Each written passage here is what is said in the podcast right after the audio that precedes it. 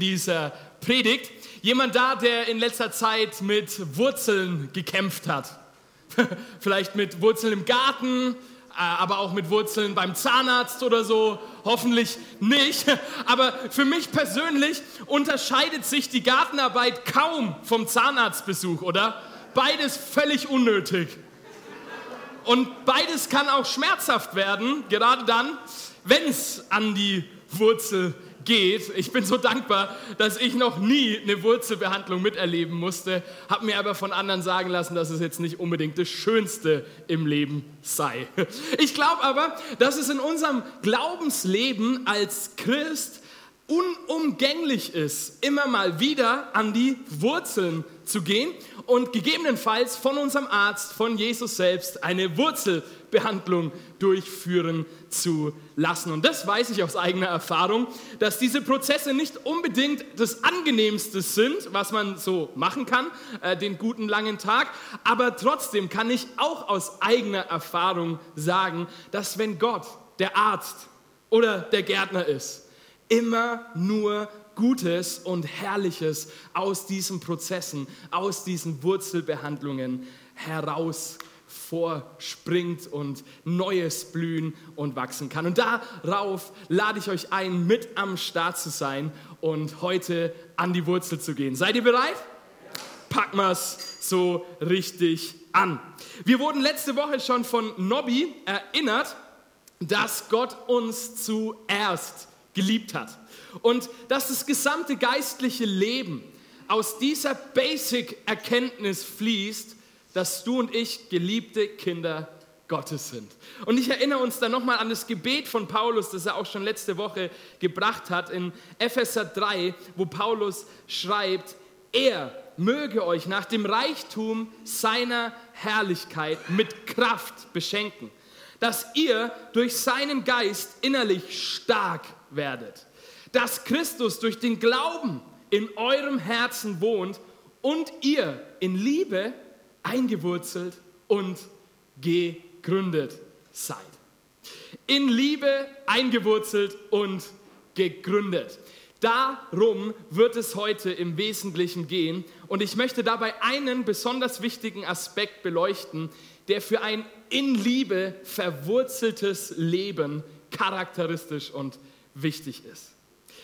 Zuallererst einmal ist das Bild des Baumes keine von Paulus neu erfundene Metapher für geistliche Wahrheiten, sondern das gesamte Alte Testament ist schon voll von Bildern über Bäume und Wurzeln. So zum Beispiel Psalm 1, einer der berühmtesten Psalme, viele kennen ihn von euch. Oder auch in Jeremia 17, Vers 7, wo es heißt, gesegnet ist der Mann und die Frau natürlich auch, der auf den Herrn vertraut und dessen Zuversicht der Herr geworden ist. Jetzt passt auf denn er wird sein wie ein Baum, der am Wasser gepflanzt ist und seine Wurzeln am Bach ausstreckt, der die Hitze nicht fürchtet, wenn sie kommt, sondern seine Blätter bleiben grün.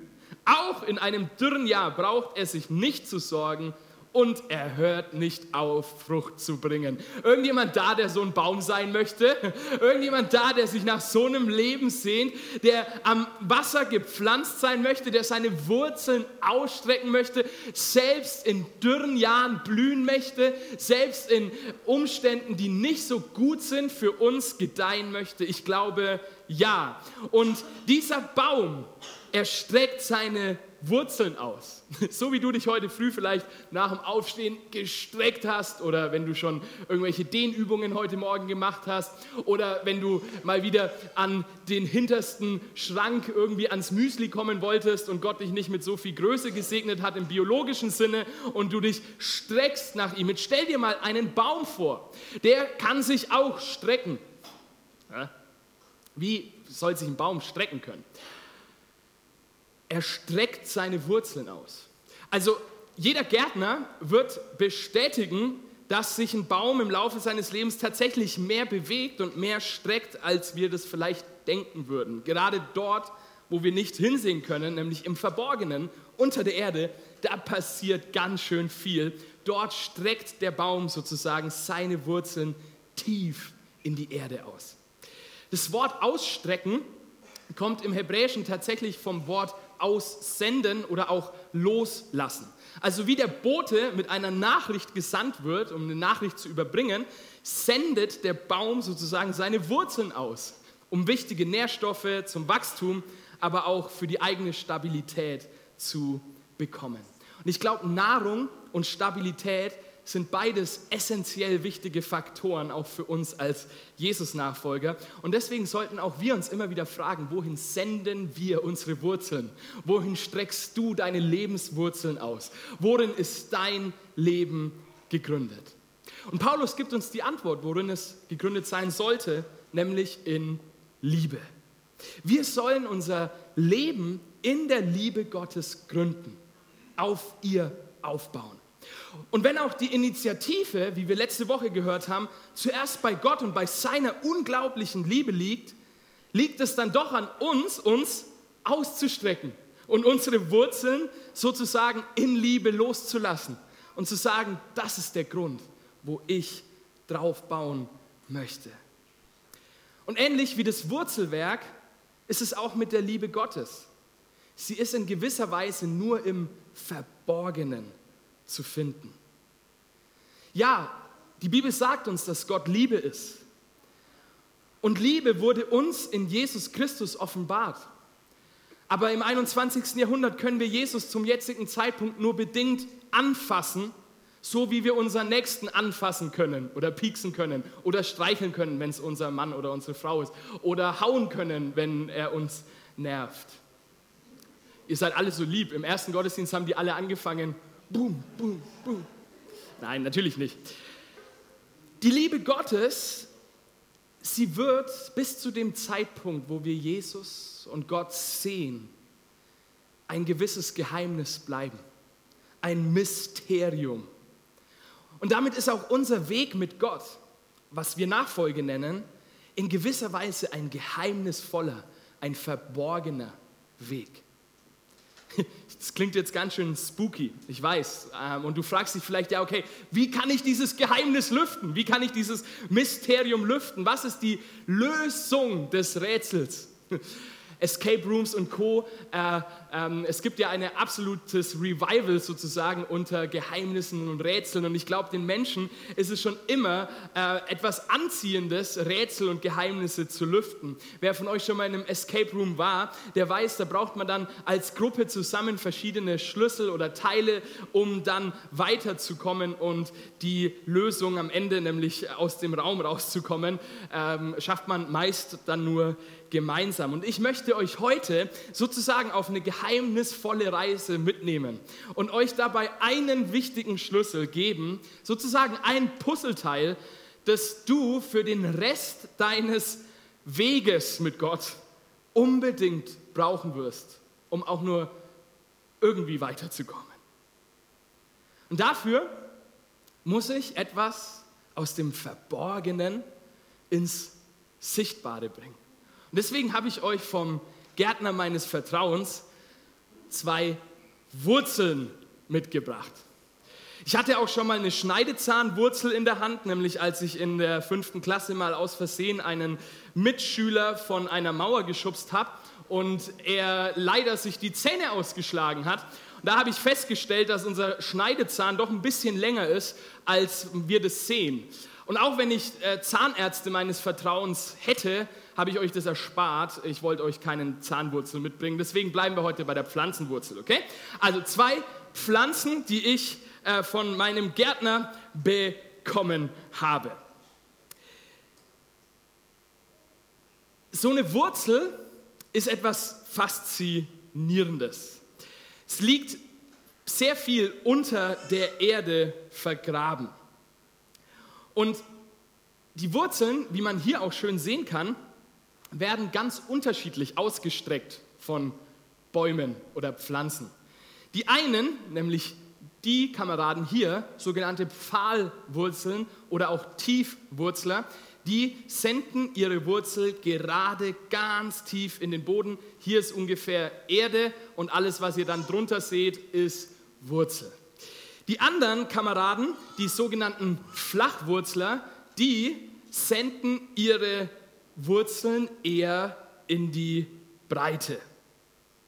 Du musst jetzt kein Baumexperte sein, um grob zu verstehen, worin der Unterschied zwischen einem Flachwurzler und einem Tiefwurzler ist. Trotzdem liefern uns Baumexperten mega spannende Fakten und Details, die du so vielleicht noch nie gehört hast. So haben Baumexperten die tiefste Wurzel, die jemals gemessen wurde, hervorgebracht. Und ihr dürft jetzt mal raten, wie tief, es war natürlich eine Pfahlwurzel, dieser Baum ging. Ruft mal rein, wie, wie tief denkt ihr war die Wurzel unter der Erde? 15 Meter. 30 Meter. 50 Meter. Noch viel zu wenig. Die tiefste Wurzel eines Baumes, beeindruckende 120 Meter tief. Es war die Wurzel eines Feigenbaums in Südafrika und dieser Baum wird ganz oft gesungen haben, für mich tiefer, tiefer als bisher.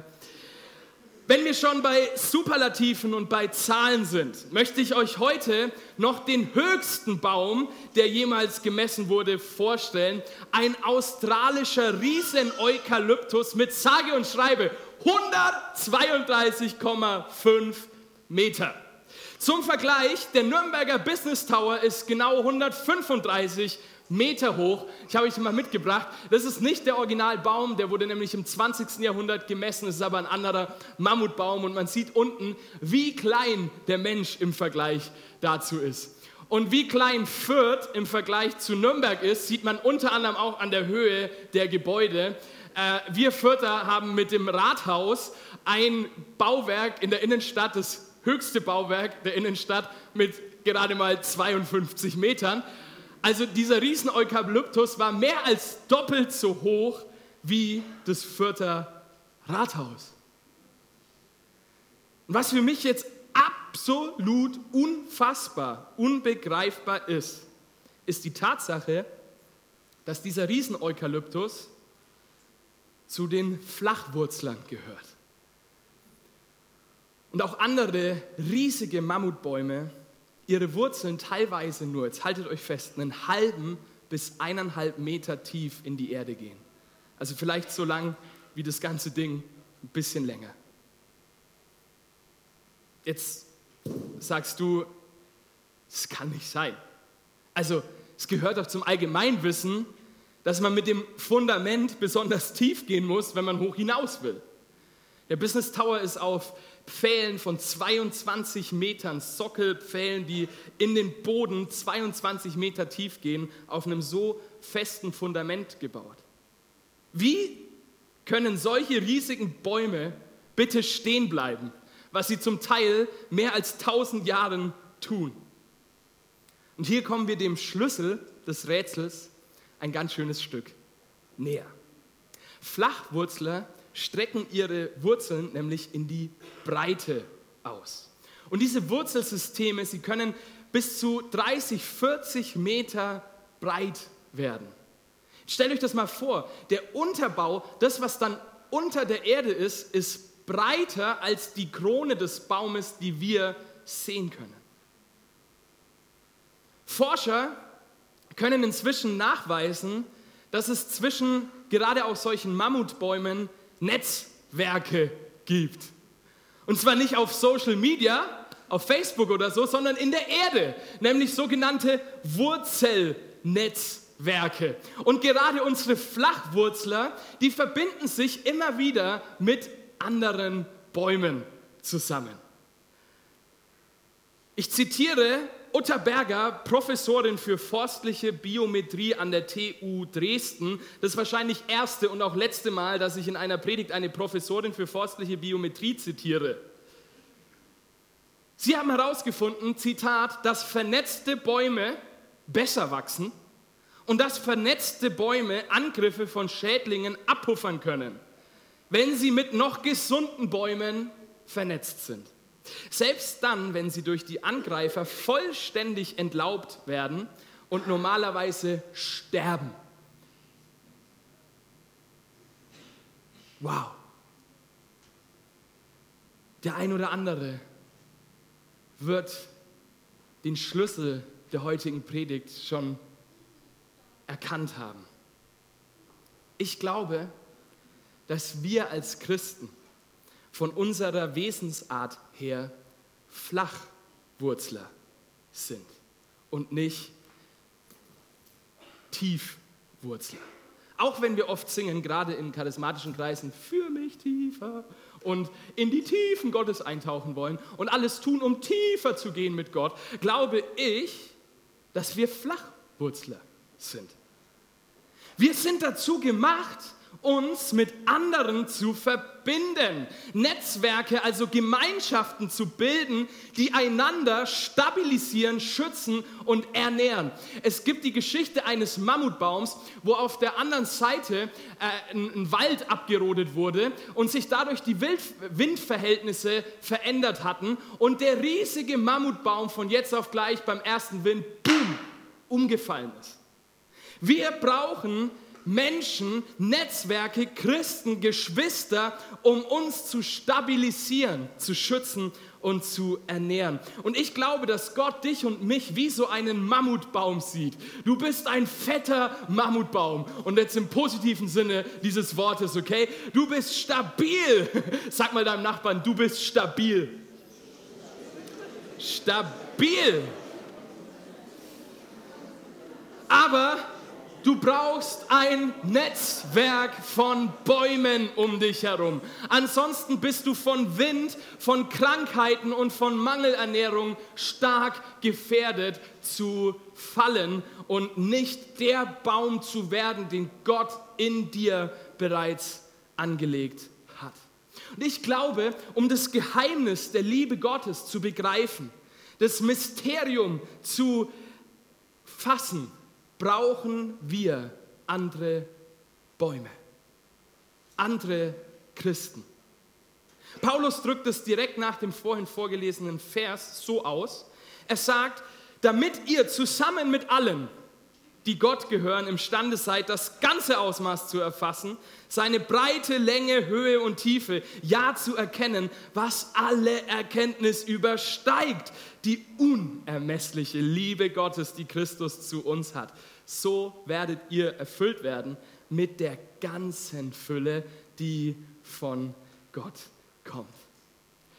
Hey, ganz egal, wie tief du deine Wurzeln auch in die Geheimnisse Gottes sendest und ausstreckst, ganz egal wie tief du in der Bibel gehst und theologisch Bescheid weißt und auch ganz egal wie viele Stunden am Tag du in Sprachen betest oder Fürbitte tust, die Breite die Länge, die Höhe und die Tiefe der Liebe und des Wesens Gottes wirst du nur erfassen können, wenn du andauernd mit anderen, die Gott gehören, verbunden unterwegs bist. Das ist der zentrale Schlüssel, um das Mysterium der Liebe Gottes zu entfalten. Du wirst sie nicht alleine daheim in deiner Gebetskammer, egal wie viele tiefe Seminare du über Prophetie und über andere Geheimnisse des Wesens Gottes gehört hast, du wirst sie nie so begreifen können, wie du es tun kannst, wenn du verwurzelt mit anderen Bäumen stehst und wir zusammen erkennen können, wie viel größer, wie viel mehr Gottes Liebe ist, als ich das jemals in meinem kleinen Kopf, in meinem Winzgehirn denken und erfassen kann. Amen. Wir brauchen einander. Und indem ich mein Leben in Jesus gründe, wie das Bild vom Weinstock und den Reben, ich sozusagen mein Leben in ihn einpflanze und sage, ich gehöre jetzt dir, habe ich auch eine Verbindung zum Rest vom Schützenfest. Automatisch, ob ich das will oder nicht. Ich brauche den Leib Christi, die Gemeinde, um mein Leben in Liebe zu verwurzeln und zu gründen. Es geht nicht ohne. Und im Psalm 92, dort lesen wir im Vers 14, die gepflanzt sind im Haus des Herrn. Gepflanzt, Baum, Haus, gründen, verwurzelt und gegründet. Sie werden gedeihen in den Vorhöfen unseres Gottes. Noch im Alter tragen sie Frucht, sind saftvoll und frisch. Hey, wer liebt frische alte Menschen? Ich, ich, ich glaube, es gibt nichts Schöneres, oder? Es gibt nichts Angenehmeres als frische, ältere Menschen, die innerlich frisch sind, die im Geist frisch sind, die nicht bitter sind, sondern die frisch sind, die voller Liebe sind, die übersprudelnd sind. Ich könnte noch weitermachen. Um zu verkünden, dass der Herr gerecht ist. Er ist mein Fels und kein Unrecht ist an ihm. Beim Bild vom Haus des Herrn wissen die Bibelkenner, dass es sich im Alten Testament natürlich zuallererst um den Tempel in Jerusalem handelt. Gleichzeitig ist schon auch im Hebräischen angedeutet, dass das Haus viel mehr ist als nur der Stein, also das Gebäude. Weil das gleiche Wort, was man da für Haus verwendet, kann man genauso auch für Clan bzw. Tribe oder äh, Hausstand, wie man damals sagen würde, nennen. Also die Leute, die mit dir unterwegs sind, dein Clan ist sozusagen auch das Haus. Und das Bild vom Haus, beziehungsweise auch dem Bau des Hauses, es zieht sich durch das komplette Neue Testament bis hin ins letzte Buch, nämlich ins Buch der Offenbarung, wo von einer neu gebauten Stadt mit neuen Häusern, mit neuen äh, strahlenden Straßen die Rede ist.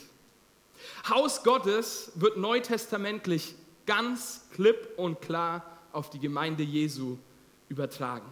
Deswegen darf ich dich mit Psalm 92 fragen, ob dein Leben gegründet und verwurzelt ist im Haus, im Haus Gottes, was seine Gemeinde ist. Bist du ein Flachwurzler, der seine eigenen Wurzeln mit anderen Bäumen verbindet, der, wenn es ihm gut geht, Nahrung abgibt, der, wenn es ihm schlecht geht, Nahrung nimmt. Ich habe in meinen 15 Jahren, die ich hier aktiv in der Chapel unterwegs bin, dass ich sowas mal sagen kann. 15 Jahre. Und jetzt stellt euch mal vor, wenn ich das in 30 Jahren sage, dann bin ich sage und schreibe 61 Jahre, was ja heutzutage wie 30 ist quasi. Dann kann ich sagen, 45 äh, Jahre. Crazy. In diesen 15 Jahren, die ich hier bisher aktiv am Start bin, habe ich schon so viele Menschen kommen und gehen sehen. Und die Gründe, warum Menschen wieder gehen, sie sind sehr vielfältig und ich kenne sie auch nicht alle. Was ich aber definitiv weiß, ist, dass ich sowohl als ganz normales Gemeindemitglied vor 15 Jahren als auch als Pastor der letzten Jahre an einigen von diesen Personen schuldig geworden bin. Ich kann mit Sicherheit sagen, dass ich Menschen manchmal nicht gesehen habe, sie manchmal nicht gehört habe. Und unterm Strich sie einfach nicht so geliebt habe, wie ich sie eigentlich hätte lieben sollen, von der Bibel und von Jesus her. Da kann ich mich letztendlich nur aufrichtig entschuldigen und sagen, das tut mir wirklich leid. Und ich als Pastor, ich bin der allererste, der die unverdiente Liebe und Gnade Gottes immer wieder neu sowas von nötig hat und der die Predigt von vor zwei Wochen von Bernd jeden Tag rauf und runter hören sollte. Amazing Grace. Gleichzeitig habe ich in diesen 15 Jahren festgestellt, dass die Gründe, warum Menschen gehen, oft viel tiefer vergraben liegen, als das, was an der Oberfläche dann zum Teil auch als Grund angegeben wird. Ich glaube kaum, dass es Menschen gibt, die tatsächlich wegen dieser Nebelmaschine unsere Gemeinde verlassen haben. Manchmal ist es Menschen aber gar nicht so bewusst und oftmals meinen sie es auch gar nicht böse.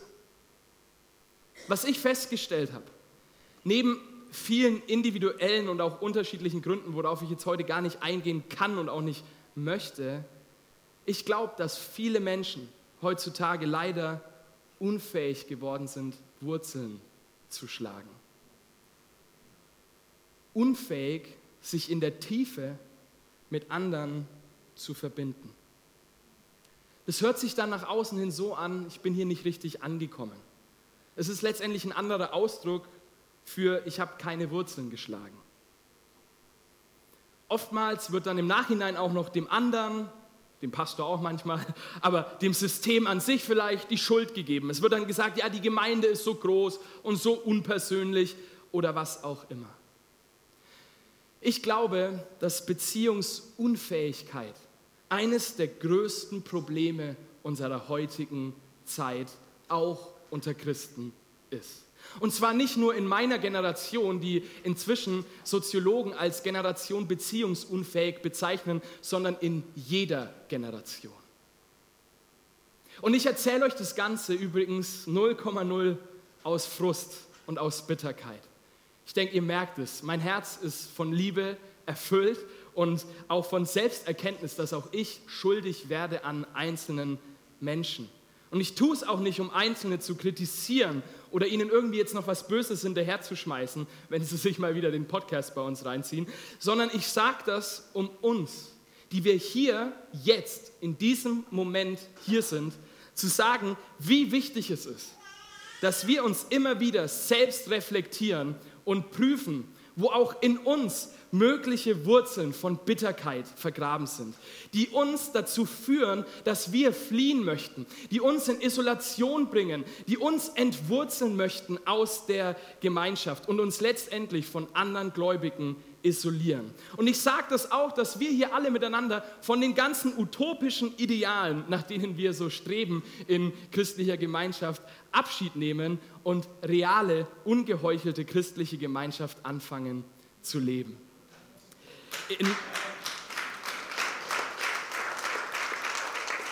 in 1. Petrus, nicht 1. Prediger, steht in Kapitel 1, Vers 22, ihr habt der Wahrheit gehorcht und euch dadurch gereinigt, sodass ihr jetzt zu aufrichtiger, geschwisterlicher Liebe fähig seid.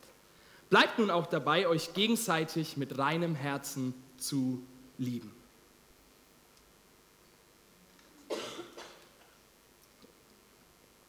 Und wenn wir ehrlich sind, uns mangelt es doch so oft an dieser Liebe, oder? An dieser ungeheuchelten Liebe zueinander. Und wir bleiben so oft nicht dabei. Selbst wenn wir uns manchmal danach fühlen, ist es so schwierig, das auch zu tun in den Momenten, wo man sich nicht danach fühlt. Wenn es dir so geht wie mir, dass es dir mangelt oftmals an dieser Liebe, dann hast du letztendlich zwei Möglichkeiten. Entweder wird dich dieser Mangel auf deine Knie führen, nämlich an den Ort, wo du sagst, hey, ich kann es nicht, Jesus. Und es tut mir so leid. Ich kehre um und ich tue Buße. Ich will lieben. Ich will von dir gefüllt sein. Ich will ungeheuchelt mit meinen Geschwistern unterwegs sein. Oder es führt dich in Gleichgültigkeit. früher oder später, wenn du nicht immer wieder auf die Knie gehst, um Vergebung, Buße und Fülle des Heiligen Geistes bittest, wird dich der andere Weg, die andere Option in Gleichgültigkeit führen. Und wenn ich gleichgültig gegenüber dem anderen geworden bin, dann habe ich keine Gefühle mehr für ihn. Meine Gefühle stumpfen ab. Es ist letztendlich schlimmer als der Hass. Beim Hass habe ich wenigstens noch irgendwas, was sich regt in mir. Wenn ich gleichgültig gegenüber etwas geworden bin, regt sich gar nichts mehr in mir. Neuere Umfrageergebnisse aus den USA haben ergeben, dass sich der sonntagliche, sonntägliche Gottesdienstbesuch im Vergleich zu Vor-Corona-Zeiten im Durchschnitt in den USA, in allen Kirchen und Gemeinden, egal wie cool oder wie hip oder wie ähm, alt und äh, konservativ sie sind, dass der Gottesdienstbesuch um 50 Prozent zurückgegangen ist. Jetzt ist dieser Gottesdienst heute hier richtig voll, sodass ich sagen kann, wenn ihr jetzt euch umschaut, äh, wenn du im ersten Gottesdienst gewesen wärst und wenn du dich die letzten Wochen und Monate hier mal ein bisschen umgeschaut hättest, dann würdest du auch sehen, dass wir, ich würde sagen, grob auf 30 bis 40 Prozent kommen als Chapel Fürth und es in vielen anderen Kirchen in Deutschland und Gemeinschaften genauso ist. Und Carrie Newhoff, ein großartiger Leiter und Vordenker aus Kanada, er hat sich die Frage gestellt, woran liegt es? Liegt es an der Corona-Strategie von den Gemeindeleitungen, die, die eher ein bisschen äh, konservativer waren oder die, die ein bisschen progressiver waren? Oder liegt es an der politischen Richtung oder an der Unzufriedenheit über die Art der Gottesdienste und der Predigten? Oder woran liegt es, dass wir dieses Phänomen sehen? Und er hat gesagt, ja, diese ganzen Gründe, die ich gerade genannt habe, die mögen so sein, aber was der Hauptgrund ist, ist Gleichgültigkeit gegenüber der Kirche. Gleichgültigkeit gegenüber dem Haus Gottes. Das Haus hat nicht mehr das Gewicht, nicht mehr die Wichtigkeit. Andere Dinge sind viel wichtiger geworden. Und ich weiß, die Gründe sind vielschichtig. Und obwohl ich auch Pastor bin und ich es liebe, vor vollen Häusern und Räumen zu predigen, wie heute in diesem Gottesdienst der Fall, geht es mir nicht darum, dass ich jetzt irgendwie alle Menschen wieder mit Biegen und Brechen in den Gottesdienst zurückhole. Und ich weiß, dass auch der Sonntagsgottesdienst nur ein Teil von christlicher Gemeinschaft ist sondern mir als Pastor geht es eher wie dem Zahnarzt, der das Problem sprichwörtlich an der Wurzel packen möchte und um die Herzensmotive dahinter sprechen möchte und diese behandelt und nicht einfach nur Zahlen, ob jetzt genug Menschen im Gottesdienst sind. Und deswegen müssen wir zum Ende dieser Predigt in unser Herz, unser Innerstes. Dort, wo sich nämlich Gleichgültigkeit als erstes breit macht und ihr Unwesen treibt. Dort, wo Rückzug, Isolation, aber auch Verletzung als erstes andockt und sich dann nach und nach in Gedanken, aber auch in Verhaltensweisen äußern wird. Und ich möchte euch sagen, es gibt gegen Gleichgültigkeit ein Wundermittel. Und dieses Wundermittel heißt Leidenschaft. Wir haben als Chapel die Vision, Menschen in eine leidenschaftliche Beziehung mit Jesus zu führen. Nicht in eine gleichgültige Beziehung, sondern in eine leidenschaftliche Beziehung. Und ich glaube, wenn wir Jesus leidenschaftlich folgen, wenn wir ihn lieben, werden wir früher oder später auch leidenschaftlich sein für sein Haus. Wir werden früher oder später jubeln, wenn uns unser Office-Team eine Nachricht schreibt, dass wir putzen dürfen in der Chapel. Wir werden früher oder später leidenschaftlich aufspringen, wenn wir sagen dürfen, yes, lass es uns anpacken. So wie in Psalm 69, Vers 10 steht, denn der Eifer um dein Haus ist wie ein Feuer in mir.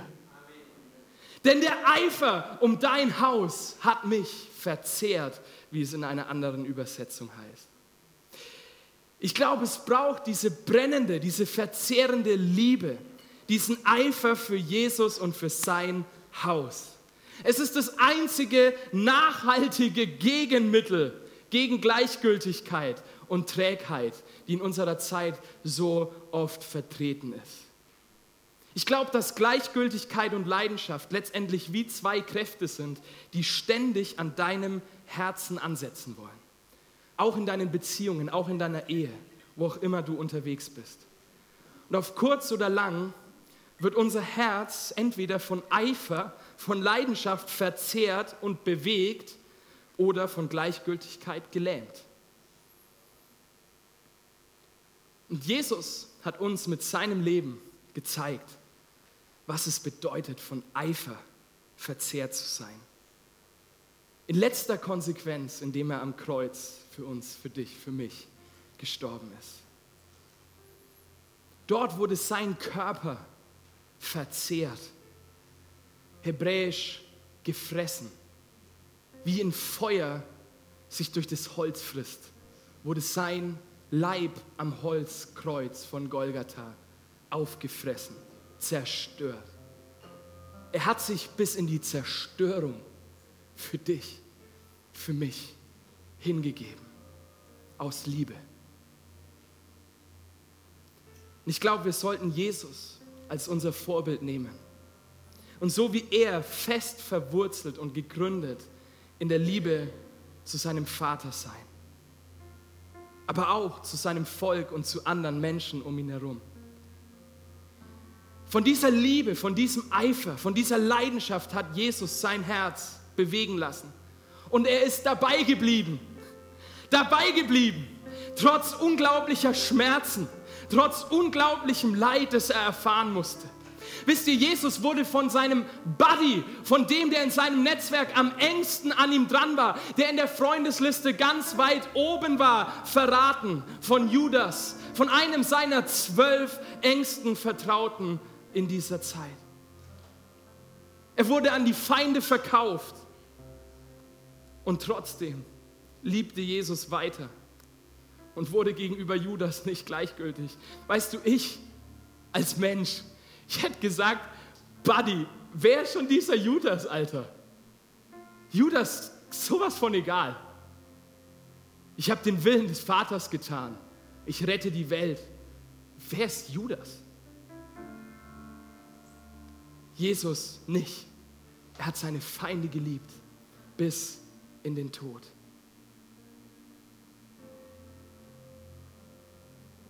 Und wenn wir Jesus folgen und es ihm gleich tun, oder zumindest probieren, es ihm gleich zu tun, dann kann ich dir mit Brief und Siegel versichern, dass auch du früher oder später an Punkte kommen wirst, die richtig wehtun. Warum? Weil wir der Wurzel des Problems näher kommen. Und zwar unserer eigenen Selbstzentriertheit, dem Egoismus unseres Herzens. Und weil wir, also du bestimmt nicht, aber ich, Schmerz und Leid gerne vermeide, entwickeln wir Fluchtstrategien. Flucht aus Beziehungen, aber auch Flucht aus dem inneren Chaos unserer eigenen Seele. Es ist ungefähr so, wie als würden wir unter Wasser tauchen und gerade entdecken und sehen, welche herrliche Schätze da unten liegen und wir, was wir da alles erleben können. Und plötzlich geht uns die Luft aus, der Sauerstoff fehlt und wir werden irgendwie panisch. Und was tun wir? Ja klar, wir tauchen schnell wieder auf. Wir holen Luft. Aber wenn wir länger und tiefer tauchen möchten, dann müssen wir lernen, mit Schmerz und mit Druck umzugehen. Ich möchte euch zum Ende dieser Message Herbert Nitsch vorstellen ein österreichischer Apnoe-Taucher, der im Jahr 2007 die 200er-Marke geknackt hat. Und zwar im Freitauchen, das heißt ohne Gerät, ohne Sauerstoffflasche hat dieser Mann mit einem einzigen Atemzug 214 Meter zurückgelegt. Und Mediziner rätseln bis heute noch, wie ein Mensch so eine Tiefe überhaupt überleben kann. Herbert wird in vielen Jahren gelernt haben, mit Druck umzugehen, mit Schmerz umzugehen und unten zu bleiben, auch wenn alles in ihm schreit, geh raus, flieh, geh hoch. Er wird gelernt haben, mit Schmerzen, mit Druck umzugehen. Und deswegen möchte ich dir am Ende sagen, sei wie Herbert und werde geistlicher Tiefseetaucher. Und damit meine ich tief zu gehen in Beziehungen, im Glauben an Gott, aber auch im Aushalten von nervigen Umständen, von Schmerzen. Geh tiefer. Und deswegen brauchen wir so sehr die Vergebung. Weil ich dir mit Brief und Siegel gesagt habe, dass du verletzt werden wirst, auch hier in dieser Church, noch so cool sie ist. Du wirst auf dieser Tiefseetaucherreise Vergebung so bitter nötig haben. Ansonsten gibt es nur den Ausweg zu fliehen. Deswegen verwurzel dich, verbinde dich, aber vergebe. Vergebe anderen, vergebe deinen Peinigern. Vergebe denen, die an dir schuldig geworden sind, die dich nicht gesehen haben, die dich nicht geliebt haben, die dich nicht gehört haben, die nicht so mit dir umgegangen sind, wie du das hättest gerne erleben wollen. Vergebung ist für uns als Christen ungefähr das, was für Herbert das Training an der Schmerzgrenze ist. Im realen Leben vergeben wir unserem Nächsten, unseren Brüdern und Schwestern heute, um mit ihnen in Gemeinschaft zu leben und zu lieben. Und ich werde in wenigen Augenblicken das Abendmahl einsetzen. Und ich finde es so ein geniales Bild, weil es ist etwas, was wir tatsächlich ergreifen können.